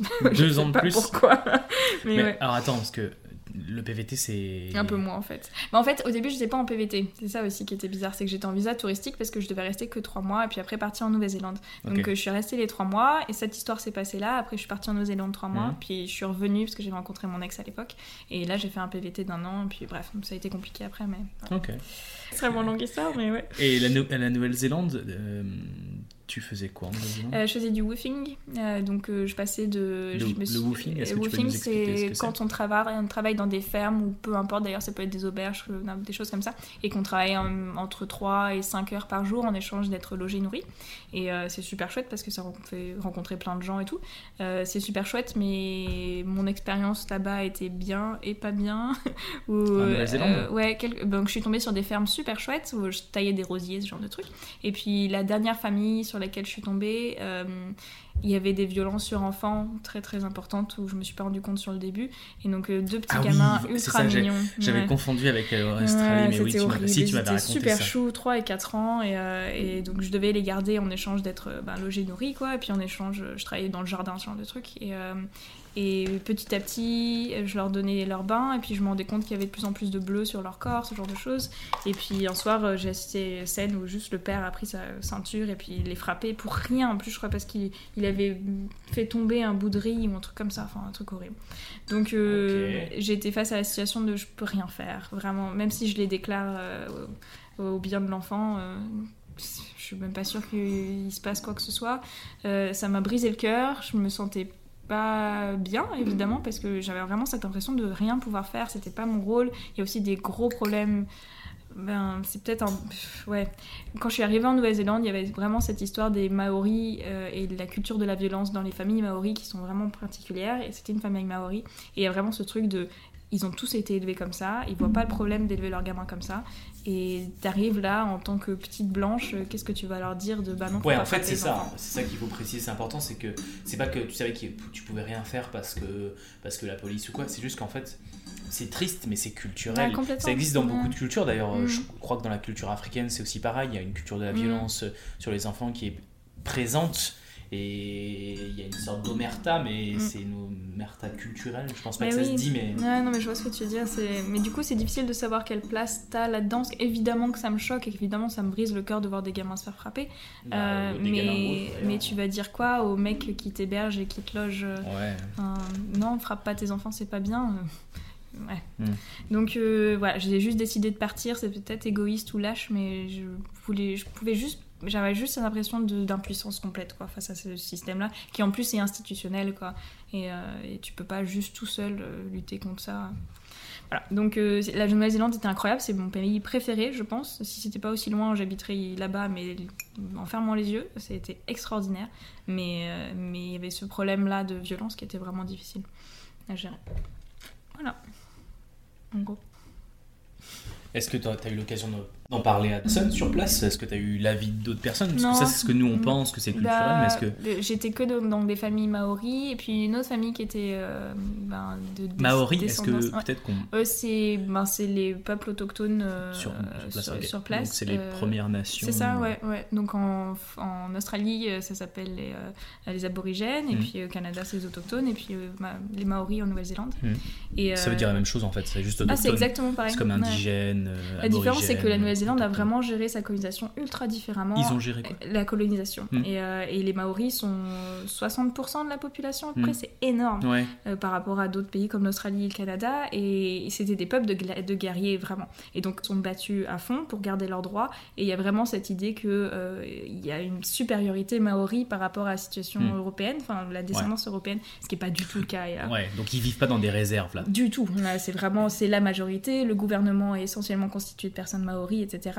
Euh, la culture maori est extrêmement présente Ouais. absolument partout, beaucoup plus que la culture européenne. Donc, euh, ouais, c'est juste pas du tout la même Ouais, quoi. ils ont eu accès, j'ai l'air bêta, mais ils ont eu accès euh, à la culture, à Ah l'éducation bah, c'est leur plus. culture. La culture européenne, c'est beaucoup moins impliqué finalement. Donc, ils ont rapporté l'anglais, donc tout le monde parle anglais, ça c'est clair. Mhm. Mais il y a vraiment cette idée de. Les rites maoris sont toujours là, etc. Ils font partie présent, ouais, juste euh, de tout. Il y a des, des plages, par exemple, partout en Nouvelle-Zélande où t'as pas le droit d'aller en tant que blanc parce que c'est des endroits maoris. Et euh, enfin, t'as le droit d'y aller, mais n'empêche que c'est pas conseillé, quoi, ce genre de choses. Ouais, j'allais dire une bêtise, mais il me semblait qu'il y avait des gens qui s'étaient fait, euh, qui avaient été tués. euh, C'est possible, hein. ils, sont, ouais. ils sont pas tendres. Non, ouais, je crois que mais je, ouais. je confonds peut-être de pays, je voudrais pas dire de Hmm. bêtises, j'essaie de retrouver Ça m'étonnerait pas. Et il me Mm. semble qu'il y avait eu un, un Européen qui avait été tué parce qu'il avait été accusé d'agression sexuelle, mais c'était pas sûr. Mais du coup, il avait été attaqué par des Maoris qui pensaient que c'était un agresseur sexuel, en fait, pas du tout. Et il l'avait tué. euh, Oh, Ouais. euh, mais je, je crois que c'est pas ce pays-là, je confonds. ok. Du coup, je suis en train de dire n'importe quoi. c'est pas grave. Et je couperai ce passage pour ne pas passer pour un con. Mais euh, ouais, donc la Nouvelle-Zélande c'était juste magnifique, mais euh, ça m'a fait me poser des bonnes questions aussi de qui tu es euh, en tant que touriste et est-ce que tu peux juste te permettre de, de donner des jugements de valeur juste parce que tu viens d'une culture différente? Ben, Il y a vraiment ce truc de moralement, ça me choque, mais la morale elle n'est pas partagée par tous les peuples quoi. Et donc euh, ouais, il y a toujours ce- cette idée de ce qu'on pense que le bien et le mal c'est inné, Ouais. parce que tout le monde le partage, mais vraiment pas. Non. donc euh, Puis c'est à quel moment, en fait, que tu fais la distinction entre ouais. bah, c'est immoral, c'est culturel, c'est permis, Mm. c'est pas normal, c'est normal. Regarde, par exemple, euh, bah, je, je fais un, un parallèle euh, un peu facile, mais euh, la pédophilie, par exemple, à une époque, ben, c'était normal de, Mm. de, de, de, de se marier avec une fille de 14 ans. Mm. C'était culturel, en fait. Dans certaines tribus, dans certains pays, ça l'est toujours. ça hein. toujours. Mm. Alors que dans notre culture à nous, bah non, en fait, euh, c'est pas normal de faire ça. Donc, où est-ce que tu t'y retrouves en fait? C'est quoi qui est normal, pas normal Mm. et tout? Euh, On s'entend, euh, c'est pas normal de forcer une fille de 14 ans de se marier. Ça, c'est c'est Mm. ma culture d'occidentale qui me fait dire, et puis je crois que c'est normal en fait d'y penser. Mais à quel moment, en fait, comment tu te places dans tout ça? Ah, C'est c'est Mm. c'est- ouais, c'est hyper. euh, et en plus, t'as le temps quand tu voyages de penser à plein de Bah choses oui. comme ça. euh, Ouais, non, je pense que c'est vraiment.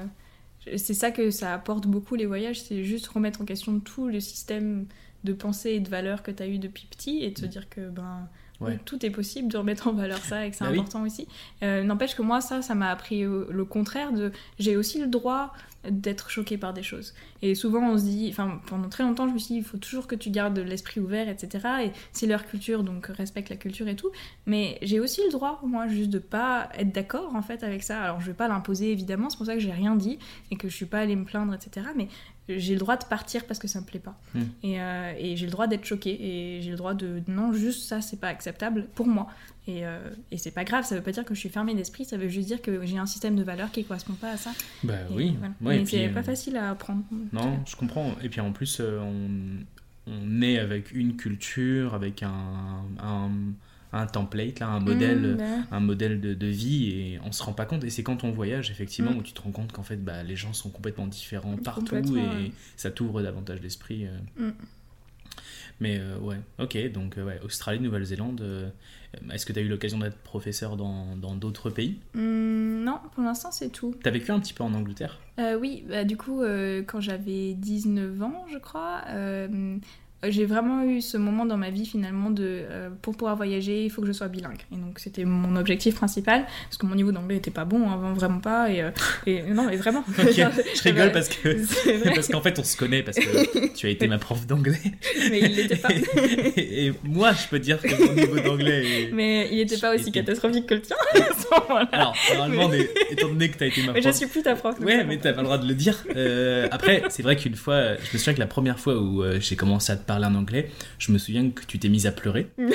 c'est ça. Voilà. Et puis à vomir après tellement et c'est- et c'est là où finalement j'ai finalement pardon j'ai j'ai pris conscience que mon niveau d'anglais n'était peut-être pas euh, aussi bon que ce qui euh, ce que j'imaginais. C'est bien que tu t'en sois rendu Euh, compte. voilà, mais tu, tu m'as beaucoup aidé.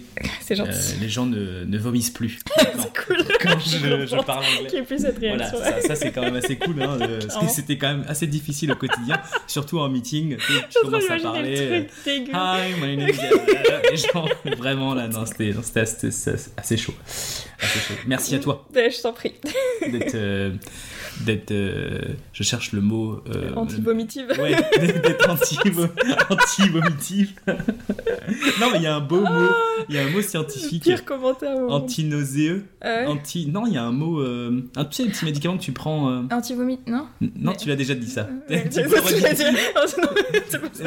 Anti-vomitif, non, c'est pareil, tu l'as déjà dit. tu, l'avais trois fois que tu le dis, mais c'est correct. Euh, je sais plus du tout. Et- Euh, arispatique. Ant- Aucune idée. J'ai jamais entendu ce mot de ma vie. anti. Tu l'as inventé, non, non ouais, je pense, ouais. An- Arispatique. Antifongique. Ça, c'est contre les champignons. je sais pas, je dis des mots au hasard. Attends, mais si, il y a un mot anti antipathique. Non, c'est pas ça.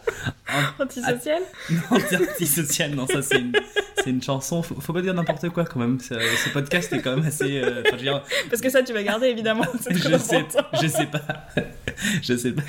Euh, anti, antispasmodique. T'as aucune idée, je ne connais pas ce mot. Antispasmodique. Pour moi, ça fait antispasme. T'es sûr que c'est contre Oh, les nausées je dis tellement n'importe quoi tout le temps que je sais. Oui, je, sais même plus c'est quand le- la, la bonne. On cherchera sur internet. Tu chercheras, je vais pas chercher Non, on cherchera. Oh, on cherchera ensemble, On fera un Skype. J'ai trouvé Ah oui.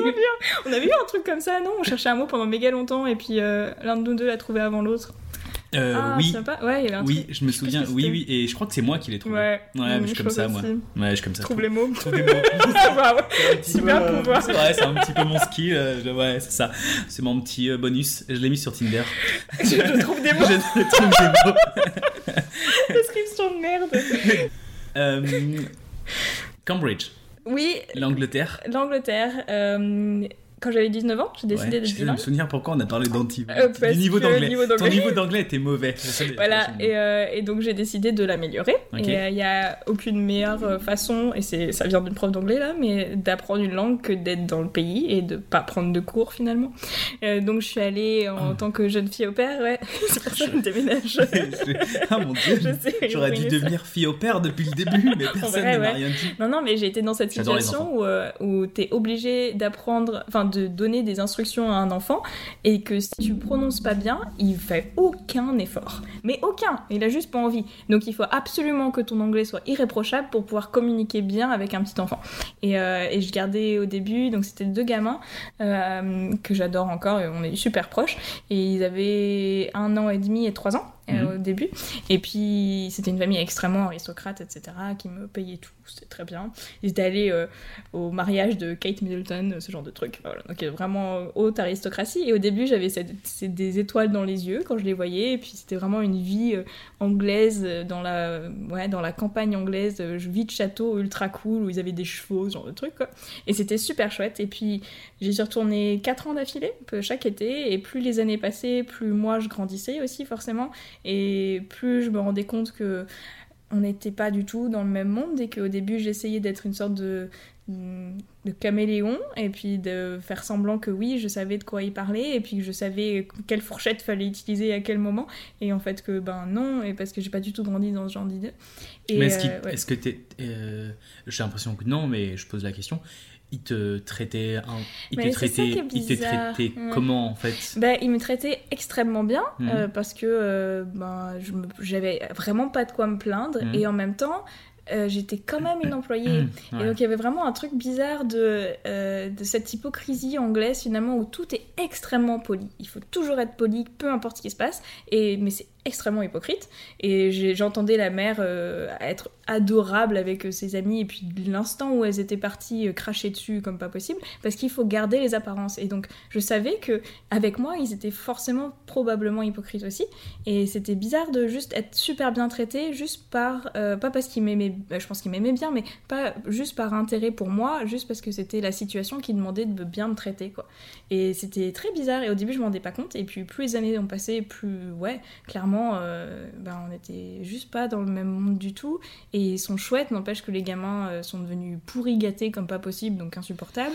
Et euh, il y a juste un moment où de toute façon j'y allais plus pour l'anglais parce que l'anglais ça allait, donc j'ai juste arrêté. Ok, t'as gardé des contacts avec eux? Dans- les- la dernière fois où je suis allée les voir, pas pour travailler, mais juste pour leur rendre visite, parce que je faisais ça souvent, c'est pas ultra bien passé, et parce que je pense que j'ai pas fait un truc qui, de- qui devait être censé être fait, c'est-à-dire que j'ai fait des cadeaux, mais je pense que j'en ai pas fait assez. Et il y a toujours cette idée de. T'as une sorte de, de nombre minimum de cadeaux qu'il faut faire, toujours les, les remercier tous les matins pour dire merci de me laisser dormir chez vous, etc. Envoyer une petite carte, genre deux semaines après, pour dire merci de m'avoir accueilli et tout. C'est genre. C'est une sorte de protocole que je connais pas parce que genre c'est pas mon milieu et donc quand tu connais pas le protocole euh, bah, j'ai l'impression d'être euh, juste je faisais des faux pas sans savoir que je les faisais en fait. mais c'était super et ça m'a appris bah, l'anglais de façon extrêmement rapide et euh, c'était chouette pour ça Ok, Mm. donc tu, tu le conseillerais pour quelqu'un qui. Oui.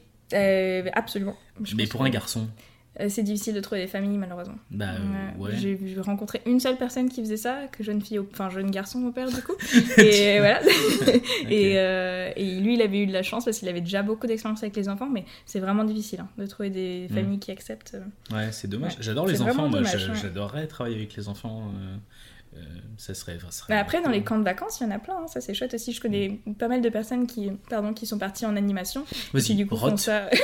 pendant le podcast. Vas-y. J'ai pas roté, retenue, t'as c'était joli. hein. j'ai- parlé un peu anglais, hein. T'as eu, comme un truc. euh, Un petit relent de. C'est ça déjà. Oh mon dieu, j'ai dit quoi en plus en anglais? J'ai dit un truc en anglais. Si, j'ai- si j'ai dit. euh, Ah, mais non. Si j'ai dit un truc en anglais. Ah oui? Ouais. Non, je disais pour l'animation, il y a plein de gens qui vont genre en Angleterre comme dans, des camps et tu t'as pas besoin, tu peux être un garçon et le faire sans aucun problème. Donc ça, ça peut être une bonne idée aussi pour apprendre la langue vite. Le seul moyen, c'est d'être confronté à une situation où t'es obligé d'utiliser la langue et t'as pas d'échappatoire possible. Si t'es avec quelqu'un qui peut parler français, mais c'est foutu. Évidemment que tu vas parler français. Ouais. Donc c'est vraiment juste le seul moyen, je pense. Ouais. Ah, ou prendre euh, des cours avec moi. c'est le seul moyen. Bah, je sais pas si je vais te dire oui ou non. Non, parce que t'as été. Enfin, en vrai, oui, bien Ah, sûr. Mais t'as été, t'as été- tellement désagréable avec moi depuis le début de ces podcasts, depuis le début de la vie, je dirais en général. Oh, wow. Super que je sais pas. Ouais, non, je... non, si évidemment, c'était vraiment cool. euh, C'était vraiment cool. de- J'ai vraiment progressé euh, beaucoup Cool. avec toi. Merci. Euh, vraiment, vraiment gentil. beaucoup. Plein de choses que j'ai compris euh, en étant adulte grâce à toi que j'avais pas compris quand j'étais euh, que ce soit au collège ou au Mm. lycée. euh, Mais, c'est bon. parce que c'est mal enseigné aussi quand Ouais, je pense qu'on n'a Mm. pas un. Bah, moi, j'ai fait mes études en France et on n'a pas un très bon euh, système scolaire pour les langues vivantes. Bah, même pas. pour tout en fait.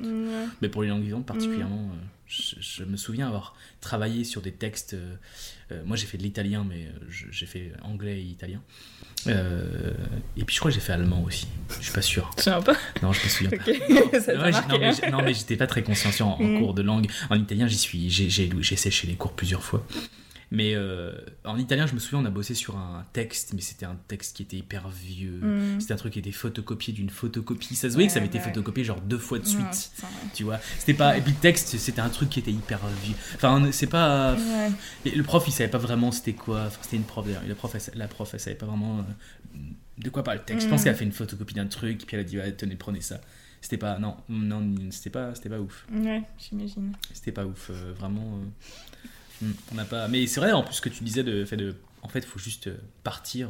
C'est pour ça que moi, je, je me dis, euh, ça peut être vraiment cool de partir euh, C'est une très dans, bonne idée. dans ouais. l'ouest Mm. du Canada Non, pendant un temps Ouais. pour juste être. Après, j'ai rencontré plein de gens en Australie qui étaient partis pour l'anglais et puis qui rencontrent que des Français et qui Mm. apprennent pas un mot Ouais. d'anglais. hein. Il y a vraiment cette histoire aussi de c'est la volonté et, et il faut que tu acceptes de pas du tout utiliser ta langue maternelle. Et c'est Mm. dur, c'est frustrant. Je me souviens, mes premiers étés en Angleterre, déjà j'étais épuisée le soir parce que se concentrer sur une Mm. langue étrangère c'est vraiment difficile, c'est Ouais. épuisant. Bah, c'est ce que je te disais juste avant qu'on commence à enregistrer le Mm. podcast. Oui, Je pour te les disais filles, ouais. en ce moment, bon, il y a le confinement parce qu'il y a le Covid euh, 20, 19. ouais, moi, je suis, je suis dans le futur. il y a le Covid 19 et euh, je, je suis censé regarder des films. Mhm. C'est comme ça qu'on fait Ouais, normalement quand t'es mais isolé. Et en fait, je, je regarde très peu de films parce que tous mes films, je me force à les Mm. regarder en anglais, sous-titrés en anglais.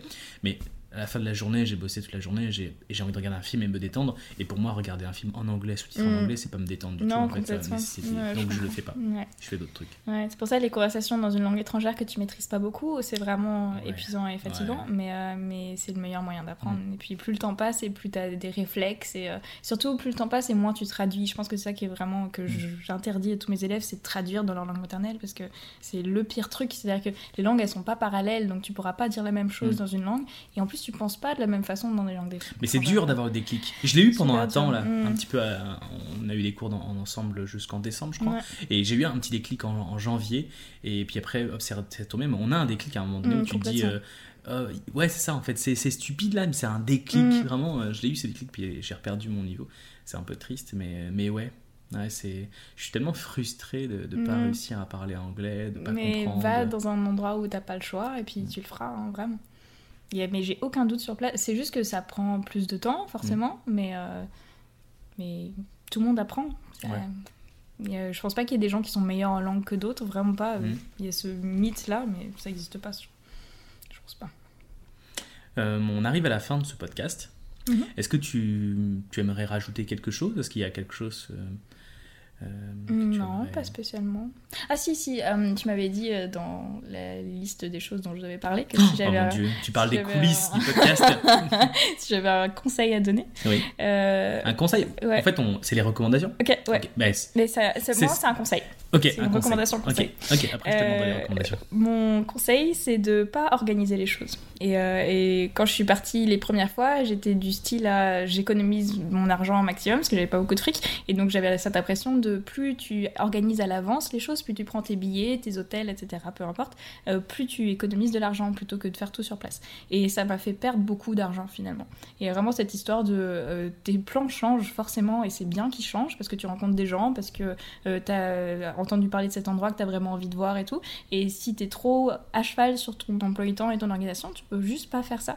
Ou alors tu finis par tout arrêter. Donc moi j'ai plein de vols que j'ai jamais pris finalement et j'ai perdu un fric monumental là-dedans. Donc euh, ne pas organiser les choses, c'est bien. Enfin pas trop. C'est un, bon conseil. Je suis assez d'accord avec toi. euh, Mhm. J'aime bien euh, aller quelque part et pas forcément. Je vais lire un peu la doc sur place Mhm, pour me dire ah, c'est cool, il y a ça à faire. Mais en fait, je vais juste faire ce que j'ai envie de faire. J'ai j'ai une amie, là, c'est marrant que tu dis ça parce que j'ai une amie il y a vraiment pas longtemps là, qui te fait partir en vacances en Espagne, un petit peu avant que le Covid-19 soit annoncé, qu'il y ait les confinements en Europe, etc. Elle, elle avait prévu ses vacances euh, déjà depuis fin d'année dernière là, en Espagne. Et donc là, elle peut plus partir. En Ouais. plus, elle a perdu son travail parce qu'elle travaille dans le monde de l'hôtellerie. Et en fait, elle me disait euh, que. J'ai le ventre qui fait bleu. elle me disait que, bah, du coup, elle peut plus aller en Espagne, ses vacances Mm. sont complètement annulées. Et euh, je disais, bah écoute, je, lui dis, bah c'est pas grave, elle vit au Canada. Je lui dis, bah c'est pas grave, tu choisis un autre pays, puis tu prends des vacances Mm. dans un autre pays, puisque tout était remboursé, euh, Ah oui, et non, tout. Mais elle m'a dit, bah oui, mais je me suis organisé pour rien du tout, je sais pas où aller et tout. Bah, je lui dis, bah c'est pas grave, tu choisis un pays Mm. qui t'intéresse et puis tu, tu y vas, tu te renseignes un peu, là, histoire de pas tomber dans une favela, c'est un peu bizarre, dans une favela Mm. bizarre, mais tu, tu, tu te, ren- te renseignes vite fait, puis tu, tu y vas, c'est pas grave et tout. Et en fait, pour elle, c'était inconcevable. Ah ouais. mm. C'était inconcevable de partir en une semaine. Elle, elle s'était organisée depuis six mois en Ah, avance pour ses vacances. ouais. Moi, je serais incapable de faire Ah, ça. Là. Moi, je pense pas à mes vacances six mois en avance. Mm. Là. Ou si, je vais me dire, bah tiens, dans six mois, je vais, je vais, euh, je vais au Mexique. Puis, euh, genre un mois avant, je vais regarder un petit peu, je vais me dire ça. Puis, je vais me dire, ok, bah je me laisserai, je verrai bien. Puis, ouais, c'est tellement mieux là. Ouais, Bah je suis oui, complètement d'accord avec toi. Ouais. C'est surtout que tu te laisses pas du tout, euh, euh, tu laisses pas la vie juste te changer de plan. Et, Ouais. euh, et c'est dommage parce qu'il y a plein de trucs que tu peux apprendre sur place et t'as aucune idée de comment les choses se passent. J'ai jamais regretté de pas avoir assez organisé un voyage alors Mm. que j'ai toujours regretté l'inverse. De d'avoir euh, trop organisé, et de pas. D'avoir juste pris des choses qui n'étaient pas nécessaires Mm. et puis sur place tu te débrouilles toujours forcément de toute façon. Je suis, Donc, je d'accord. En Écosse, je suis parti un mois et demi en Écosse. J'ai marché. Et euh, j'ai rencontré euh, deux Françaises sur place. En fait, moi, je m'étais plutôt plus ou moins fait un itinéraire en me disant, bah, tiens, Mm. je vais me passer par là, par là. Puis je m'étais dit, je verrai un peu, j'irai à droite, à gauche. Mais je m'étais préparé quand même un iti- un itinéraire, le but étant de faire le tour de l'Écosse. Donc j'ai fait le tour de l'Écosse. Et j'ai rencontré deux filles. Puis bah, pendant quatre jours, je les ai suivies. Voilà, euh, Cool. je me suis incrusté Mm. avec elles et puis bah et puis bah c'était vraiment génial. Bah ouais, c'est Bah, ça qui est enfin, chouette, Tu, rencontres des des, gens, tu fais des mm. trucs, euh, voilà. Ouais. Non, c'est vraiment bon. de- Mm. Un très bon conseil. Merci. Merci. Est-ce que tu as une recommandation à nous faire? Euh, Un livre, euh, une vidéo YouTube, euh, la couleur d'un pins c'est super Ouais, recommandation. vraiment, c'est très ouvert. Ça peut être un pays? Ça peut, être, ça peut être tout ce que tu veux. Ok. Euh, on parle beaucoup de l'Islande depuis pas mal de temps parce que Oui. c'est toujours la destination touristique pour les riches d'excellence et c'est censé être une sorte de pays que tu- tu vois uniquement si tu as beaucoup d'argent parce que ça coûte très cher. Ok, Euh, c'est pas le cas.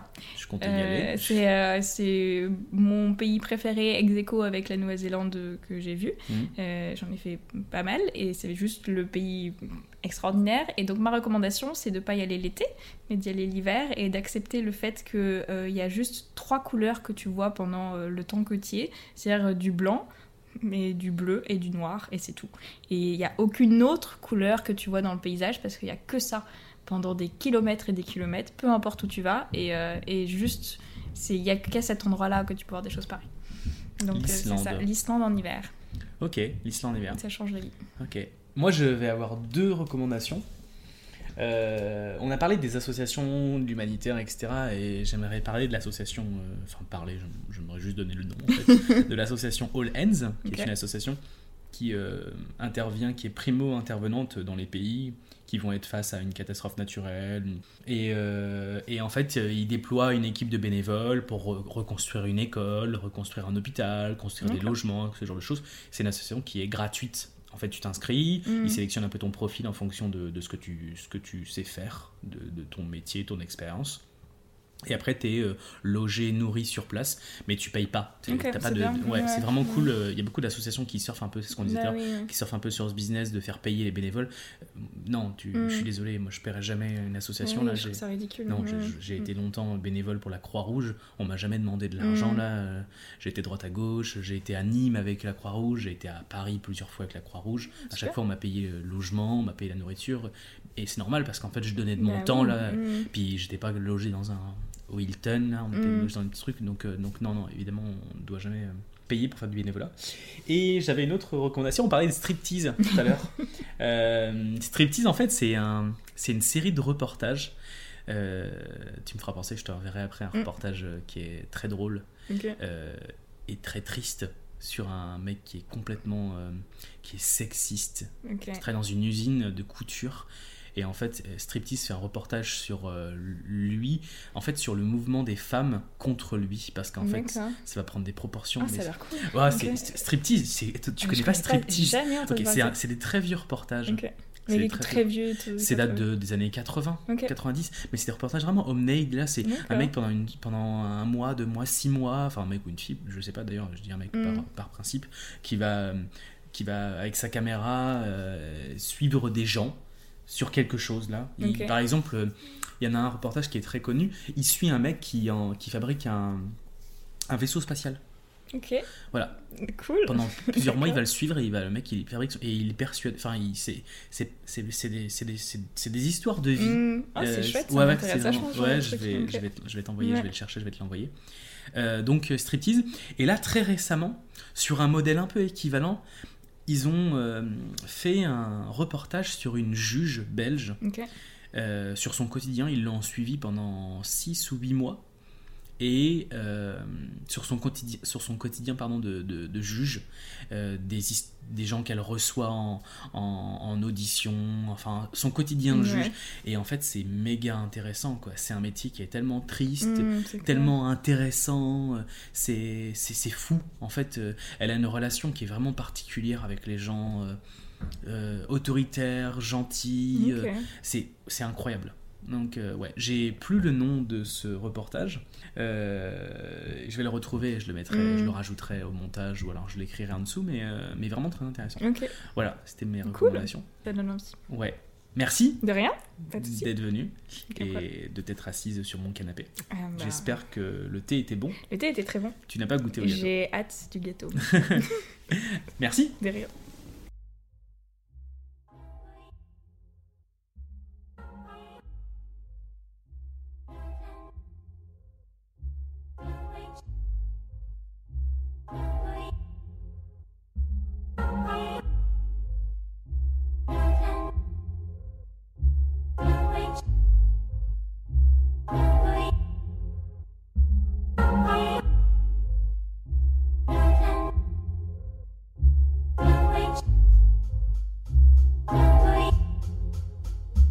Ma vie a des goûts de luxe, il faut l'entretenir. Et vu ma santé, va falloir que me sorte les doigts pour la retenir. Je fais des petits plats que je mets dans l'écran. J'essaie de l'élever avec les histoires que je mets dans l'écran. Faut laver son crâne, étoffer son cran. Je veux pas qu'elle s'occupe de moi comme un vieillard souffrant. Je cautionne l'humain soupir avec les animaux. À tourner dans ma cage, à chercher l'animo. Je veux lui donner mes années pour embellir ses jours. Je veux lui offrir un séjour et lui demander sa main. J'ai bien trimé, ça va.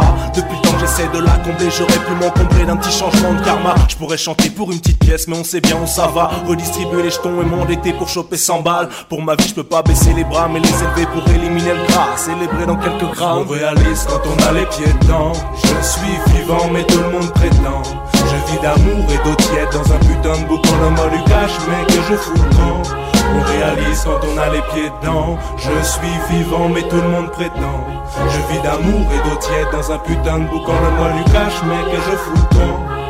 J'ai arrêté les concerts, j'ai compté mes centimes et mes boîtes de conserve, le matos sert. Ma vie, faut que je méprise les gens qui maîtrisent la vie. Je voudrais maîtriser les gens qui méprisent l'envie. Sauvegarder ma progression et faire le fou. Devenir chaotique, bon, et m'intégrer à la foule et monter le mana. L'alter ego qui nous tuera. Mana n'a plus de vie, mais il continuera. On réalise quand on a les pieds dedans. Ça abîme les vêtements, noircit les dents. Toujours au pied du mur, on se tord dans tous les sens pour donner un sens au temps.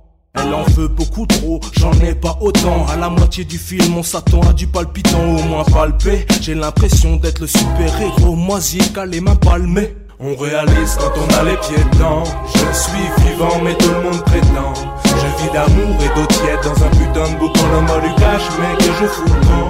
On réalise quand on a les pieds dedans. Je suis vivant, mais tout le monde prétend. Je vis d'amour et d'eau tiède dans un putain de boucan molucache, mais que je fous le camp. On réalise quand on a les pieds dedans. Je suis vivant, mais tout le monde prétend. Je vis d'amour et d'eau tiède dans un putain de boucan de molucache, mais que je fous le camp. On réalise quand on a les pieds dedans. Je suis vivant, mais tout le monde prétend. Je vis d'amour et d'eau tiède dans un putain de boucan de molucache, mais que je fous le camp. Réalise quand on a les pieds dedans. Je suis vivant, mais tout le monde prétend. Je vis d'amour et d'eau dans un putain de boucan de molucache, mais que je fous le camp. Molucache, mais que je fous le camp.